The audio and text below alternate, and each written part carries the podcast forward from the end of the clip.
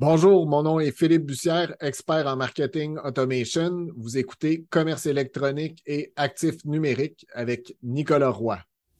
Avoir un commerce électronique est tout un défi. On vit souvent des déceptions ou de la frustration. Que faire pour rentabiliser mon commerce en ligne? Qui engager pour m'aider à réussir? Comment évaluer le ou les professionnels qui ont le mandat de rentabiliser mon commerce électronique et de le transformer en véritable actif numérique? Vous écoutez Commerce électronique et actifs numériques avec Nicolas Roy. La raison d'être de mon podcast est très simple. C'est d'aider les propriétaires de commerce électronique à comprendre, contrôler et posséder leur commerce électronique et les composantes qui l'entourent. Parce que je crois sincèrement que c'est la meilleure manière de rentabiliser à court terme et de se bâtir des actifs numériques qui prennent de la valeur à long terme. Dans cet épisode, je m'entretiens avec Philippe Bussière de Fort 36. Philippe est un expert en stratégie et en marketing d'automatisation. Dans cette entrevue, on discute des décisions, des enjeux et des défis du marketing d'automatisation pour faire progresser les leads et les clients dans le cycle de vente. Le CRM, c'est comme le meilleur outil que tout le monde veut détester. Le email, c'est comme la plus vieille stratégie d'Internet, presque. Puis on, pense que ça n'a jamais évolué alors que c'est complètement le contraire. Je fais-tu le email marketing ou je fais le SMS marketing? Le challenge pour une PME ou un solopreneur aujourd'hui, c'est la production du contenu. Avant de débuter l'épisode, j'aimerais vous inviter au roiseo.com. Le podcast Commerce électronique et actifs numériques est une présentation de Roi SEO. Pour en savoir plus sur vos actifs numériques et leur SEO gratuitement, rendez-vous au roiseo.com. Philippe Bussière, bienvenue à l'émission. Merci, merci Nicolas de me recevoir, ça fait plaisir d'être ici. Philippe, on s'est rencontrés à Expo Entrepreneur. Euh, la première fois qu'on s'est vu en présentiel, c'est à Expo Entrepreneur en mai dernier. Et euh, bon, ton mm. expertise, c'est l'automatisation du marketing. Si tu devais expliquer ça à quelqu'un qui connaît moins ça, peux-tu expliquer un peu ce que tu fais, comment tu aides euh, les entreprises euh, autour de toi? Oui.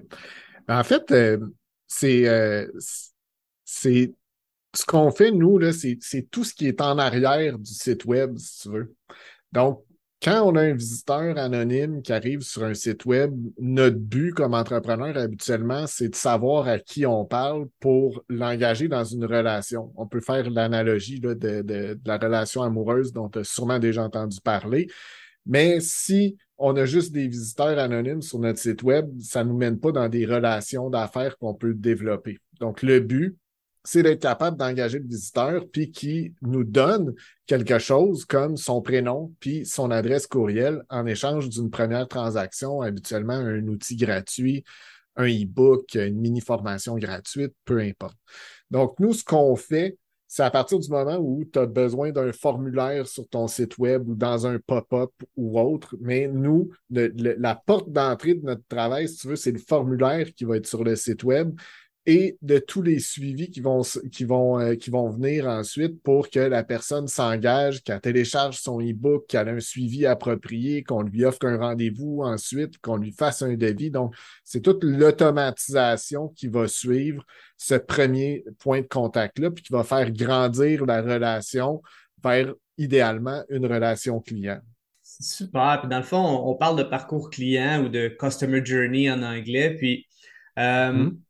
On parlait de lead magnet un peu ou d'aimant à prospect ou à, client que certains vont dire.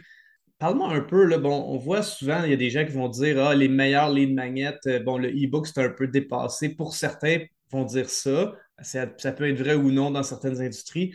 On entend aussi les quiz, les calculateurs. Euh, selon ton expérience, puis là, je, suppose que tu vas me dire ça dépend, mais selon ton expérience, quels sont les meilleurs lead magnets pour avoir justement le fameux nom euh, ben, ou prénom plutôt, et euh, adresse courriel du visiteur pour qu'il devienne un lead?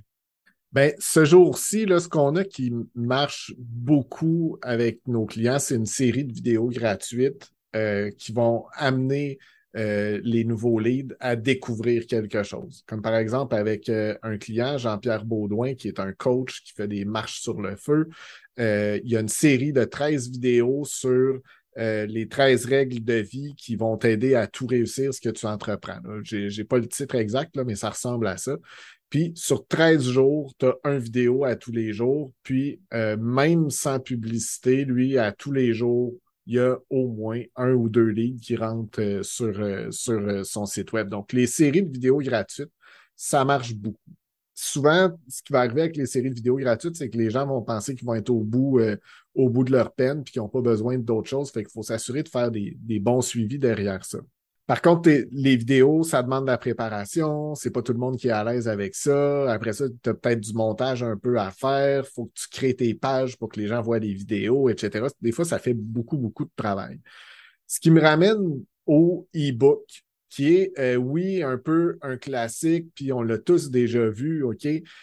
Mais moi, ma philosophie derrière ça, c'est que si ton lead magnet est un e-book, et qu'il y a réellement quelque chose à apprendre pour ton client idéal là-dedans, puis que tu amènes vraiment de la valeur dans ce que tu diffuses dans ton e-book, il n'y a pas d'histoire de Ah, c'est une vieille affaire, il n'y a plus personne qui veut des e-books. Les gens veulent des solutions à des problèmes. Puis si ton e-book amène une solution à un problème, ben le e-book permet de faire ça facilement. souvent, si on pense à euh, des entrepreneurs qui ont un blog, par exemple, avec euh, quelques dizaines de posts, là, je parle des vrais bons posts là, euh, nourris, souvent, ton e-book, il est peut-être déjà écrit, puis tu ne le sais même pas. Ça fait que ça peut être beaucoup plus facile à mettre, à mettre en place. Ensuite de ça, je ne ferai pas le tour de tous les leads magnets possibles, mais les quiz, les tests, les gens aiment ça, ils se font catégoriser, ils obtiennent un résultat, ça donne quelque chose de tangible sur lequel tu peux te mesurer puis t'évaluer. Ça, c'est vraiment le fun. Le côté un peu plus problématique derrière ça, c'est que ça prend beaucoup plus de réflexion à mettre en place. Comme moi, j'en ai fait un quiz sur la livrabilité en email marketing. Puis, selon le score que tu as, je donne des recommandations appropriées aux réponses que tu as données. Puis, j'ai vraiment mis beaucoup d'efforts à rédiger toutes les suggestions, puis tout le rapport PDF qui est envoyé. Donc, ça demande beaucoup, beaucoup de réflexion pour donner les bons conseils. Puis après ça, il faut que tu programmes, si tu veux, ton quiz dans un outil. Puis là, l'outil n'est pas gratuit. Fait que ça peut être long. Mais tu peux faire des trucs un peu moins compliqués au niveau des quiz, des petits quiz de personnalité dans Typeform, par exemple. Mais encore là, ça demande quand même une, bonne réflexion. Ça fait que tu vas peut-être être obligé de, comme on dit en anglais, de reverse euh, engineer le, processus de ce que les gens ont envie de découvrir, puis de, conceptualiser euh, le truc pour arriver à faire un, bon quiz. Mais écoute, il y a, plein d'autres euh, lead magnets, puis il y a, pour des gens, un lead magnet, c'est une consultation gratuite de 60 minutes, ça peut faire la job aussi. Ça dépend juste de ce que tu as à offrir.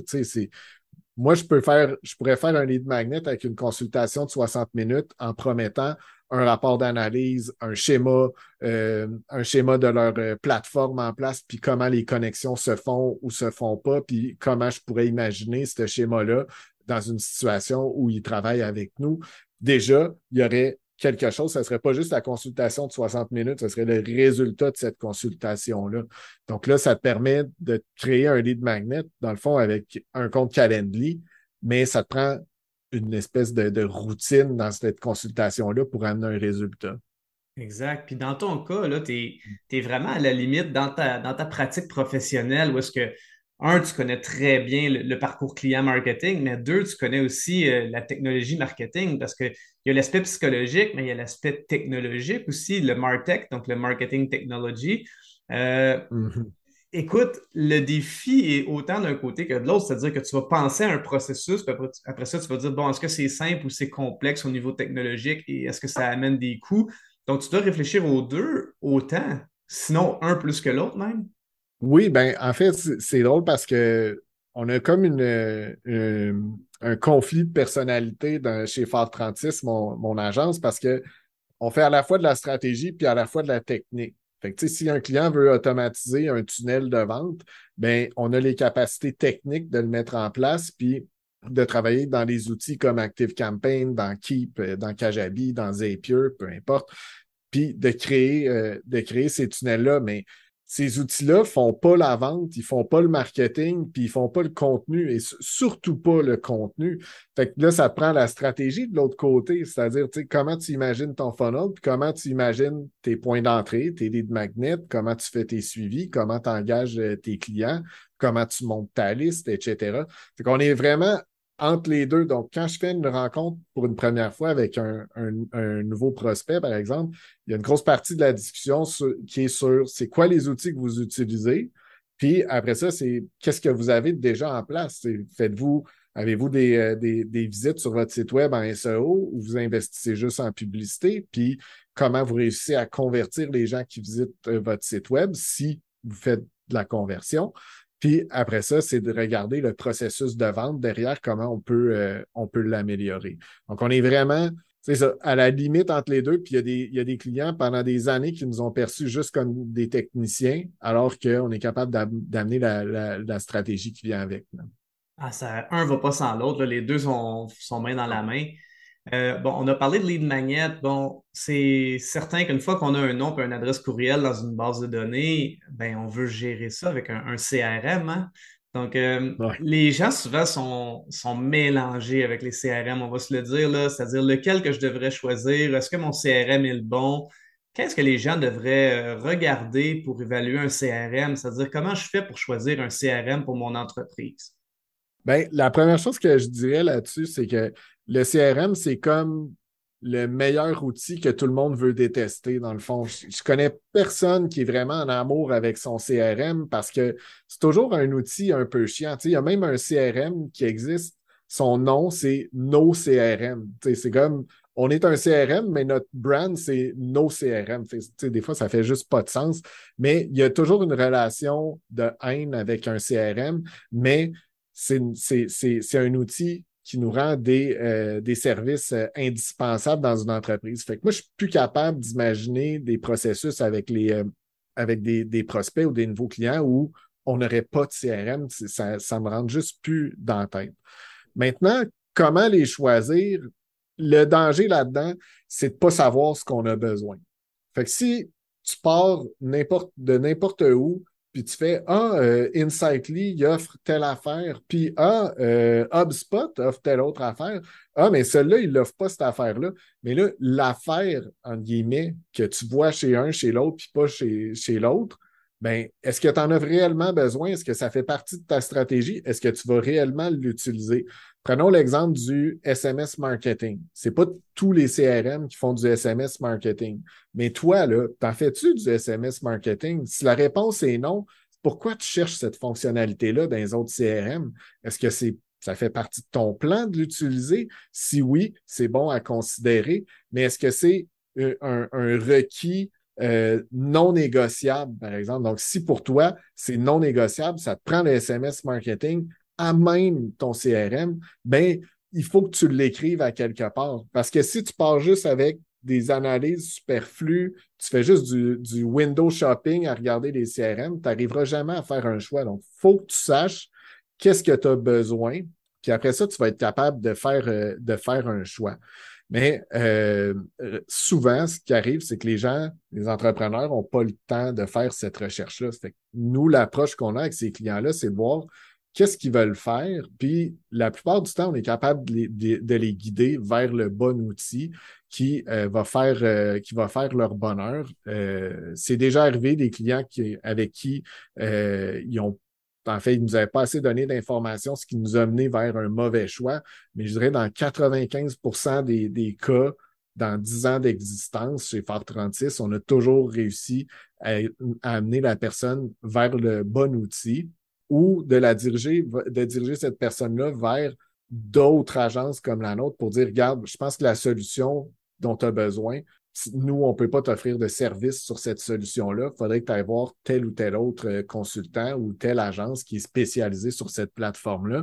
Parce qu'il y a ces enjeux-là aussi, c'est dire, moi, si un client sait très bien qu'est-ce qu'il veut se faire livrer sur sa plateforme CRM puis en automatisation, puis que je sais très bien que les plateformes que je maîtrise, je ne sais pas si je peux le faire sur d'autres plateformes, ben ça va être difficile de servir le client. Donc, tu sais, je ne veux pas me peinturer dans le coin avec les plateformes que j'utilise, mais je vais être réaliste. Je ne me lance pas dans un projet avec un client qui m'impose une nouvelle plateforme que je ne sais pas si je vais être capable de lui livrer les résultats avec.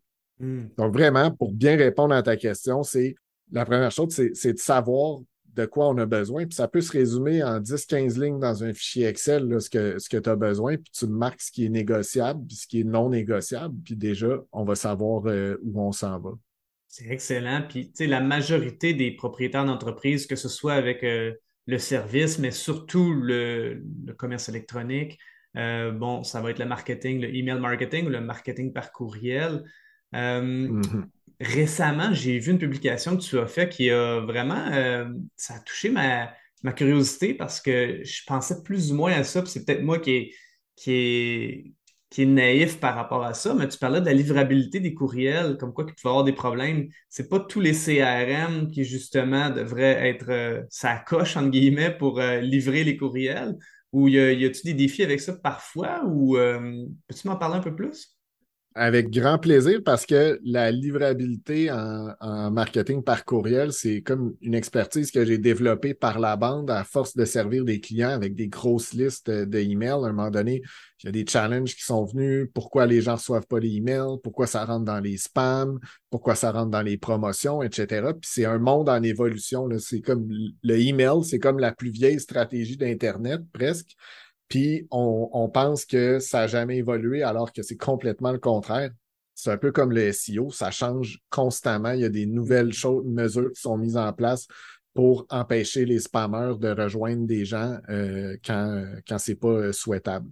Donc, euh, les, les, plateformes CRM ont très peu à voir avec la livrabilité de ton contenu. Donc, tous les emails que tu fais à partir de ton CRM, que ce soit une newsletter ou n'importe quel email automatisé, les plateformes ont peu à voir avec, le contenu que tu as livré. Évidemment, ils ont un rôle à jouer là-dedans, mais normalement, un bon CRM a une équipe de livrabilité à l'interne. Ils ont un pool d'adresses IP qu'ils utilisent puis ils s'occupent de faire comme une jachère, tu sais, comme des terres en, agriculture. Ils s'assurent qu'ils utilisent les, les bonnes adresses IP, puis quand il y en a une qui devient mauvaise, ils la mettent en jachère, puis ils attendent qu'elle redevienne verte, puis après ça, ils la remettent dans le pool. Hmm. En plus de ça, euh, il y a des emails qui vont partir des bonnes adresses, puis il y en a d'autres qui vont partir de moins bonnes adresses IP. Parce que, euh, par exemple, si toi, Nicolas, tu as des super bonnes pratiques d'envoi, ton CRM va voir le, que tu es un, bon utilisateur, donc il devrait prendre des meilleures adresses IP. Puis si moi, j'ai des mauvaises pratiques, puis que je fais juste blaster du monde avec plein de contenu qui dit acheter, acheter, acheter, acheter, mais ils vont prendre des moins bonnes adresses euh, IP pour, euh, pour mon contenu. Éventuellement, ils vont peut-être juste me dire euh, Regarde, Philippe, tu, tu fais pas, tu te comportes pas bien en tant qu'utilisateur de notre plateforme. Il faut que tu fasses attention au contenu, à la façon dont tu gères ta liste, à la façon dont tu nettoies euh, ta liste. Puis après ça, selon les types d'emails aussi, il y a différentes adresses IP, c'est-à-dire si tu fais des emails à des nouveaux leads ou des emails transactionnels après un achat en ligne, par exemple, il y a des adresses IP qui sont réservées pour du transactionnel versus du email euh, marketing ou du email de vente. Donc, euh, il, y a tout, il y a tout ce concept-là. Maintenant, moi, les CRM avec lesquels j'aime travailler, c'est les CRM avec lesquels je suis capable d'avoir une discussion avec quelqu'un qui est dans l'équipe de livrabilité quand j'ai des problèmes. Puis des problèmes, on a déjà eu des majeurs. À un moment donné, euh, euh, Keep, alias Infusionsoft, euh, avec une plateforme avec laquelle on travaille, tous les emails chez tous les gens qui avaient leur email hébergé chez OVH, il n'y a plus rien qui se rendait de n'importe quel client. Donc, ça a pris quelques jours avant qu'on découvre que c'était OVH à la source. Mais il a fallu que j'utilise mon profil LinkedIn pour réussir à me faire mettre en lien avec un postmaster chez OVH pour être capable de le mettre en contact avec quelqu'un chez qui pour qu'il se parle puis qu'il règle le, maudit problème. Et ça a quand même pris un, facilement deux, trois mois avant que le problème, euh, le problème se règle. Mais là, il y avait un problème, euh, ouais, ouch, il y avait un problème culturel là-dedans. Là. Euh, en fait, OVH envoyait ses emails en français pour dire on a un problème avec vous. Puis chez Keep, à l'autre bord, ben, ils ne comprenaient pas ce qui était ce qui était écrit dans les emails. Euh, Allô Google Translate en passant. Mais bon, euh, j'ai réussi à faire le pont entre les deux. Mais tu sais, c'est ça. Au final, la plateforme CRM a très peu à voir avec la livrabilité de ton infolettre ou de n'importe quel contenu. Eux, leur job, c'est un peu une job de, de facteur, c'est-à-dire qu'ils vont amener les trucs à la porte, puis après ça, la boîte de réception, la boîte aux lettres, que ce soit du Gmail ou du Hotmail, a un gros rôle à jouer, à savoir est-ce que ce contenu-là est sollicité par la personne qui doit recevoir le, le, courriel, puis euh, est-ce que je le mets dans la boîte de promotion, dans la boîte de spam ou dans la boîte euh, de courrier normal? Puis après ça, c'est même aussi est-ce que je laisse même ce contenu-là être livré? Parce que ça arrive aussi que le contenu, il arrive juste pas euh, au destinataire. Donc là, la, vraie discussion à avoir sur pourquoi un email devrait arriver dans la boîte de réception, c'est ton contenu. Hmm. de dire Ah, ben là, je suis euh, chez Active Campaign, puis je vais partir chez GetResponse parce que mes emails ne se rendent pas, puis que tu reproduis les mêmes comportements avec les mêmes contenus à partir du même nom de domaine chez GetResponse que ce que tu faisais chez Active Campaign, le résultat va être inévitablement le même. Je comprends. Hmm. Puis, on parle de marketing, euh, de email marketing. Bon, le, marketing par courriel est probablement le marketing euh, qui est, oui, comme tu disais, le plus ancien, ça fonctionne encore super bien. Tu as parlé tantôt de SMS. Est-ce que tu le conseilles? Le marketing SMS, bon, certains vont dire, bon, en commerce électronique, c'est vraiment intéressant parce que les gens vont vraiment réagir plus vite, ça donne un sentiment d'urgence. Mais est-ce que c'est à conseiller pour toutes les entreprises? Qu'est-ce que tu regardes pour conseiller un entrepreneur qui dirait, je l'envisage, mais je ne suis pas certain, le marketing par SMS? Le SMS marketing, euh, premièrement, il n'y a pas de, de, guerre à avoir entre je fais-tu le email marketing ou je fais le SMS marketing, OK? Chacun a ses fonctions, puis il n'y a pas de combat à avoir entre les deux. Puis, tu as beau te faire dire que les taux d'ouverture en SMS marketing sont bien plus élevés, ça ne veut pas dire qu'il y a de l'engagement par rapport à tes SMS. OK? Moi, je vois beaucoup les SMS comme étant un, complément au email marketing ou euh, un canal qui est réservé, oui, à du marketing, mais pas pour de la vente, si tu veux. Donc, euh, si par exemple, euh, quel exemple je pourrais te donner? je m'achète une paire de souliers là, chez mes filles aiment bien ça, ça s'appelle-tu Sneakers Crazy là, ou quelque chose comme ça. ils s'achètent des souliers sur ce site web-là puis tu commences à m'envoyer euh, des, euh, des textos pour me dire euh, Hey, check, on est en train de mettre tes espades dans la boîte ou le paquet est parti, le paquet est à ta porte, etc. Ça, c'est super bon pour le SMS marketing. Si tu es dans une entreprise de service, par exemple, puis tu fais des webinaires ou des consultations, d'envoyer des SMS pour dire aux gens la rencontre est dans une heure, on t'attend, la rencontre est dans 15 minutes, oublie pas de te connecter, télécharge l'application Zoom sur ton téléphone si tu veux nous écouter sur, euh, sur le téléphone. Ça aussi, c'est bon. C'est même bon dans les ventes si, par exemple, Nicolas, je suis en train de te vendre un service, je te fais un email, je t'envoie une proposition, puis après ça, je peux automatiser un texto derrière ça qui dit Salut Nicolas, c'est Philippe de Fort 36. Euh, je viens de t'envoyer le devis, tu checkeras tes emails, euh, on s'en reparle. Ça aussi, c'est bon. Par contre, envoyer un texto, genre euh, de masse, à du monde pour dire Bonjour, euh, demain, c'est l'ouverture officielle de la microbrasserie euh, Saint-Machin Chouette. clique ici pour demander ton admission gratuite. Là, c'est comme, je ne sais pas qui m'envoie ça parce que souvent, les SMS partent d'un numéro de téléphone qui n'est pas un de tes contacts dans ton téléphone. Donc, tu ne sais pas pourquoi tu reçois ça. Tu reçois un bonjour via l'ouverture d'une microbrasserie c'est bizarre. Ça fait ça ne peut pas servir à n'importe quoi. Puis comme je dis, si euh, tu envoies tes textos à partir d'un email d'un numéro de téléphone inconnu, mais ben, il faut que tu te présentes comme on l'a déjà fait avec Alias Entrepreneur. On disait toujours Bonjour, c'est Serge de Alias. Je te, je te, rappelle que la soirée LTA débute dans 15 minutes. Tu peux te connecter ici. Donc là, les gens savent qui envoie, puis ils savent, ils sont en mesure de prendre une, une décision. Fait que le SMS marketing, il a beaucoup de scénarios dans lesquels ça va bien fonctionner.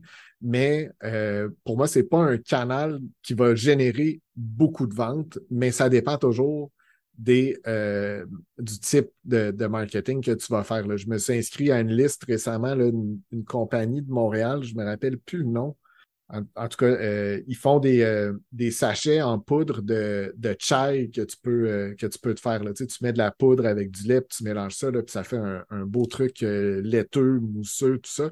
Puis eux, leur stratégie est presque exclusivement centrée sur le SMS. Fait que quand je reçois leur, leur SMS, je suis pas surpris. Mais tu sais, ils n'essayent pas de faire du rattrapage après des emails euh, avec, euh, avec leur SMS. Puis, ce qui est super important en SMS, comme en email d'ailleurs, c'est que j'ai consenti à recevoir les SMS de cette compagnie-là. Hmm. Donc, le, le, SMS est réglementé au Canada au même titre que le email. Donc, ça prend un consentement clair et il faut savoir ce qu'ils vont recevoir s'ils vous donnent le numéro de téléphone. Donc, avec eux, j'ai rempli un truc sur leur site web. J'ai, j'ai pas acheté, mais j'ai dû demander genre un, un, lead magnet, je me rappelle plus quoi. Puis ils me textent une fois par semaine, non, euh, une fois par mois, je pense. Mais je le sais que c'est eux. Là, il est écrit euh, euh, Salut, c'est Anita de chez Loom. Là, il me semble que c'est quelque chose comme ça, le nom. C'est Anita de chez Loom. On a tel truc laté en spécial, si tu veux le voir, clique ici. sais. Mais c'était connu, c'était su que la communication se ferait par SMS à ce moment-là. Hmm. Fait que dans le fond, c'est un outil complémentaire ou exclusif, mais où est-ce que tu as une plus grande proximité que le courriel, si je comprends bien?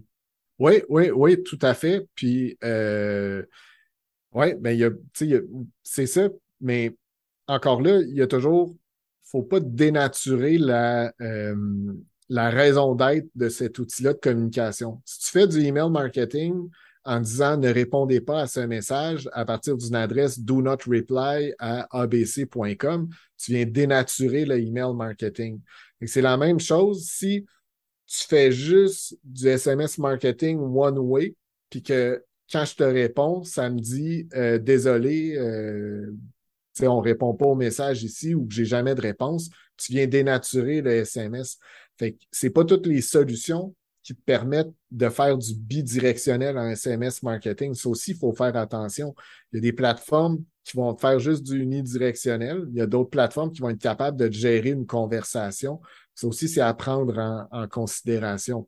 Fait que si toi, tu fais juste envoyer des promotions puis que les gens peuvent jamais répondre, jamais poser de questions, ben, ça, d'après moi, ça fera pas long feu. Mais si tu es capable d'envoyer un SMS à 1000 personnes, puis les gens qui veulent te répondre sont capables de le faire puis d'obtenir une réponse de ta part, ça va être beaucoup plus engageant, beaucoup plus humain aussi, même si à la base de ça, tu as de l'automatisation.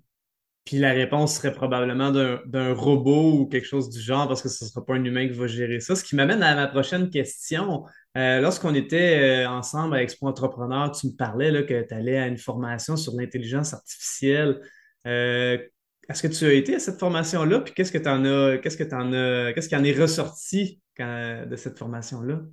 Euh, ben, écoute, c'était le Marketing Artificial Intelligence Conference à Cleveland euh, au mois d'août euh, dernier. C'est drôle parce que tantôt, j'étais dans un live avec une amie, Patricia, puis on parlait de cette conférence-là, puis on parlait de toi, Nicolas. Fait que c'est un bon, un, bon rappel. Oui, j'y étais à la conférence. Moi, mon but là-bas, c'était un peu de découvrir les outils utilisant l'intelligence artificielle dans le marketing, puis d'essayer d'avoir un peu euh, une longueur d'avance, d'être capable d'expliquer à des entrepreneurs, mais euh, des propriétaires de PME, qu'est-ce qu'ils pourraient gagner à utiliser ces outils-là, puis euh, lesquels outils sont pensés pour eux, puis sont abordables pour eux aussi, puis qui sont faciles d'adoption. Donc, j'ai été là, puis ben, en fait, j'ai découvert comme un monde que j'avais beaucoup exploré. Évidemment, il y a plein de les gros sujets de l'intelligence artificielle en marketing qui sont revenus comme euh, Dolly 2, l'espèce d'outil où euh, tu décris une image que tu aimerais avoir, puis ça te génère ton image automatiquement. Ça, à toutes les heures, quelqu'un le mentionnait dans une conférence. Puis on a parlé beaucoup de Jasper, qui fait euh, de l'aide à, la rédaction. Mais en arrière de ça, il y a plein d'outils qui s'en viennent euh, beaucoup plus mainstream, qui vont venir aider les entrepreneurs, les, les, fondateurs de PME dans leur, dans leur marketing. Mais une chose qui était claire, c'est il n'y a rien qui s'en vient remplacer un être humain. C'est comme euh, le, le, fondateur de cet événement-là, euh, Paul Redzer, il était comme. C'est comme si tu te donnais des super pouvoirs en tant que marketeur, si tu veux. C'est tu te donnes une longueur d'avance pour être plus productif, puis pour être plus, euh, plus rapide dans, dans ta création de contenu, entre autres. Puis là, cette semaine, je voyais, là, il y a des. Là, je viens de parler de Dolly 2, qui est comme du euh, text to image, si tu veux. Donc, tu, tu rentres du texte pour que ça te génère une image. Mais là, ça a l'air que dans la prochaine année, ça va être le text to vidéo qui s'en vient. Donc, tu vas raconter une histoire dans un texte, puis l'outil va te générer une vidéo en arrière. Là, j'ai hâte de voir ça parce que Jasper, ils ont sorti leur text to image euh, il y a une semaine ou deux, puis c'est un désastre. Là. Les, les images sont, des fois sont vraiment weird. Là. C'est, des genres de visages avec des yeux, euh, pas de pupilles. C'est comme. Ils ont vraiment il, y a, un petit manquement là-dessus, mais on sait déjà avec Dolly 2 que ça, ça, s'en va, euh, ça s'en va très loin. Mais euh, ouais, en tout cas, j'ai été super content d'aller là. J'ai découvert beaucoup d'outils, puis j'espère pouvoir en rajouter à mon portfolio parce que ce que je me rends compte, c'est que c'est c'est des outils qui peuvent te sauver du temps, mais il y a une, courbe d'apprentissage comme avec plein d'outils. Puis si tu veux vraiment mettre un outil comme Market Muse ou euh, voyons euh, Jasper à ta main ou euh, copy.ai, des choses comme ça, il y a de l'accompagnement pour te permettre d'être plus, d'être plus fonctionnel avec ces outils-là. Mais il n'y a pas de gros danger pour l'être humain en ce moment. En fait, il n'y en aura jamais parce que, je veux dire, j'ai vu des, scientifiques à cette conférence-là confirmer que l'intelligence artificielle avait aucun pouvoir, en fait, d'être plus intelligent qu'un être humain. Ça fait que, la science-fiction, des fois, il faut, faire euh, bien attention. je suis content de l'entendre parce qu'on y pense pareil. Hein. On l'a toujours un petit peu dans le back burner, je veux pas. Euh, ah parlant d'automatisation, puis de, science-fiction, puis de technologie, parce que l'être humain au niveau psychologique évolue pas autant rapidement. Je veux dire, on a encore des, textes de copywriting d'auteurs qui ont rédigé ça dans les années, euh, il y a plusieurs décennies, puis ça fonctionne toujours. Au niveau technologique, ça va vraiment vite. Est-ce que c'est un défi de suivre la, technologie pour euh, toi et, les gens de ton entreprise? C'est pas un, défi euh, non, je dirais non, c'est pas un défi pour mon équipe, pour moi, parce que ça fait partie de nos valeurs chez Fort 36 de, de, toujours être à la découverte de ce qui s'en vient puis des outils qu'on veut, euh, qu'on veut utiliser. Par contre, ça implique qu'il faut que tu aies cette curiosité-là, puis ce désir-là de tester, puis de bidouiller pour être capable de voir comment ça marche, puis c'est quoi tout le potentiel qu'il y a derrière un, un nouvel outil. Fait que c'est sûr que si tu n'as pas cette curiosité-là, ça va être euh, ça va être difficile. Mais moi, j'aime ça aller voir comme, euh, mettons, Active Campaign vont lancer une nouvelle fonctionnalité. des fois, ça peut être juste un nouveau email builder. sais, dès que je peux avoir un accès bêta, je vais y aller, puis je vais checker, puis je vais voir ça apporte vraiment quelque chose de nouveau, cette affaire-là. Donc, moi, j'aime ça, découvrir ces outils-là. Mais si on retourne à la base, en ce moment, euh, j'offre euh, de l'accompagnement en automatisation. Puis, je veux dire, j'aurais pu offrir ce même accompagnement-là il y a cinq ans, puis l'offrir aujourd'hui. Il n'y aurait pas eu beaucoup de changements parce qu'on on revient toujours à la base. C'est comment tu fais pour aller chercher des nouveaux prospects, comment tu fais pour les convertir, comment tu fais pour les multiplier après. Donc, tu sais, le concept n'a pas beaucoup changé. Il y a des outils qui te permettent d'en faire plus, mais au final, c'est toi, ton parcours client de A à Z, comment, tu le maîtrises, puis sont où tes points forts, sont où tes points faibles. Après ça, il y a toujours des nouveaux outils qui, euh, qui s'ajoutent, mais il faut faire attention, comme je disais tantôt, à quelqu'un qui cherche juste à utiliser des nouveaux outils puis qui veut développer des stratégies pour utiliser l'outil moi, ça, je trouve ça difficile parce que dans le fond, as-tu vraiment besoin de développer cette stratégie-là ou tu as juste envie de flasher puis d'utiliser un outil? Donc, moi, je préfère avoir quelqu'un qui a une stratégie en tête, puis après ça, on va aller chercher des outils euh, pour le faire. Le chemin inverse n'est pas, euh, pas, euh, pas nécessairement bon. Hmm. En terminant, y a-t-il une question que je t'ai pas posée par rapport à tes préoccupations du quotidien, que tu dis, euh, ouais, ça, je pense souvent à ça par rapport à mon travail en automatisation, marketing d'automatisation, puis j'aimerais ça, euh, si en parler, soit aux propriétaires d'entreprise ou à d'autres gens de marketing, que ça, les ait, en tout cas, qui seraient, c'est quoi, c'est quoi qui me préoccupe par rapport à mon champ d'expertise? La question qu'on se fait pas poser assez souvent, ou que tu pourrais me poser, c'est est-ce que j'ai besoin de créer du contenu pour automatiser mon marketing, automatiser mes ventes? Les, gens ne se posent pas cette question-là. Et puis après ça, si on ne les prévient pas, en cours de route, ils se rendent compte qu'en construisant un tunnel de vente, parce que là, admettons, ils ont déjà un site web. Puis là, ils veulent construire un tunnel de vente. Mais là, on va peut-être aller revoir le copywriting du site web ou du moins d'une page ou créer une nouvelle page, par exemple. OK, ça a déjà été ça. Faire un copywriting pour une nouvelle page. Après ça, on va mettre un formulaire dans cette page-là. Puis là, à partir du formulaire, il faut envoyer des emails. C'est que là, à chaque fois que tu as un email, tu as un nouveau contenu à écrire. Puis j'ai beau fournir les templates, il faut que le client y mette un peu de son cœur. Moi, je dis toujours, c'est le client qui est le mieux placé pour mettre sa couleur, mettre ses propos dans, euh, dans, les, euh, dans les courriels. La plupart de nos clients font leur propre contenu, mais c'est pas tout le monde qui est à l'aise à faire ça non plus. Donc, faut être clair, c'est si tu commences à automatiser les choses, soit tu produis du contenu ou soit tu trouves un copywriter qui va le, qui va le, le faire pour toi. Puis là, c'est plus juste un, deux, trois emails à un moment donné. C'est si par exemple, à partir de ton lead magnet, tu invites les gens à un webinaire, mais là, tu as une page d'inscription pour ton webinaire. Tu as des emails pour inviter les gens au webinaire, tu as des emails pour euh, confirmer la présence des gens au webinaire, tu as des emails de suivi du webinaire pour ceux qui étaient présents, pour ceux qui étaient absents. Puis là, tu fais des suivis pour ton offre. Puis là, une fois que quelqu'un a acheté ton offre, tu as d'autres emails parce que quand quelqu'un achète ton, euh, ton offre, tu veux faire un suivi aussi pour bien onboarder le client. Fait que c'est ça, là, ça, ça ne fait pas partie de l'automatisation, la rédaction du contenu. Puis, tu as beau avoir tous les templates que tu veux, ça n'empêche pas qu'il faut que tu le produises, ce, contenu-là, puis que tu le, mettes, euh, tu le mettes à ta main. Ah ouais, c'est tellement. C'est vrai que ça vient. Euh, c'est une fois que tu rentres le doigt dans l'engrenage en termes de création de contenu, il faut que tu sois prêt. Là, mais tu sais, ça donne des très beaux résultats. C'est de l'interactivité, mais il faut quand même le créer, le contenu. Mais tu sais, je pense que ce que les gens vont exclure souvent, ça va être euh, que la stratégie de contenu qu'ils vont se donner pour leur marketing pour les, va être pour les réseaux sociaux.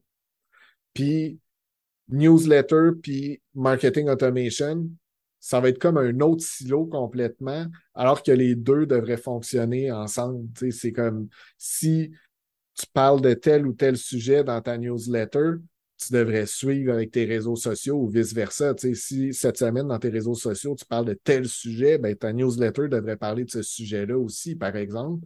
Puis tout le contenu que tu fais pour euh, allumer tes nouveaux prospects peut servir à faire des posts dans tes réseaux sociaux aussi. Donc, c'est pas comme deux silos complètement, euh, complètement différents. Mais je pense que le challenge pour une PME ou un solopreneur aujourd'hui, c'est la production du contenu tant pour les emails que pour les réseaux sociaux, c'est d'être présent puis de ne pas se noyer à produire ce contenu-là puis d'être capable d'être le plus efficace possible. Puis le contenu de, sur le site web, si on a un blog pour le SEO aussi. Oui, ouais, c'est vrai, effectivement, j'en oublie toujours un, mais oui, le blog, euh, on l'oublie euh, on l'oublie souvent.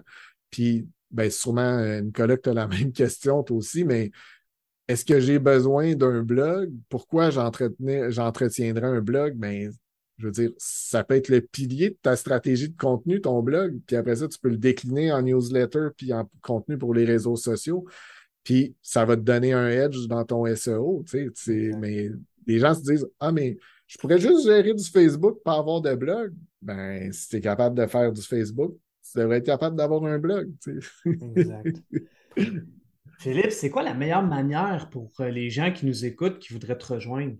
Bien, la meilleure manière pour me rejoindre, c'est euh, info en commercial fort36.com. Je donne cette adresse-là parce que c'est plus facile qu'épeler mon nom. Donc, info à fort36.com, c'est moi qui reçois euh, ces emails-là.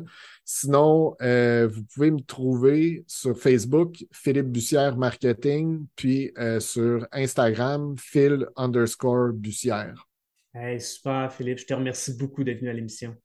Merci beaucoup, Nicolas. Je vous remercie beaucoup d'avoir écouté l'épisode. Si vous appréciez le podcast, je vous invite à lui donner un avis ou à le partager pour le faire connaître à un maximum d'entrepreneurs. D'ici là, je vous dis à la prochaine.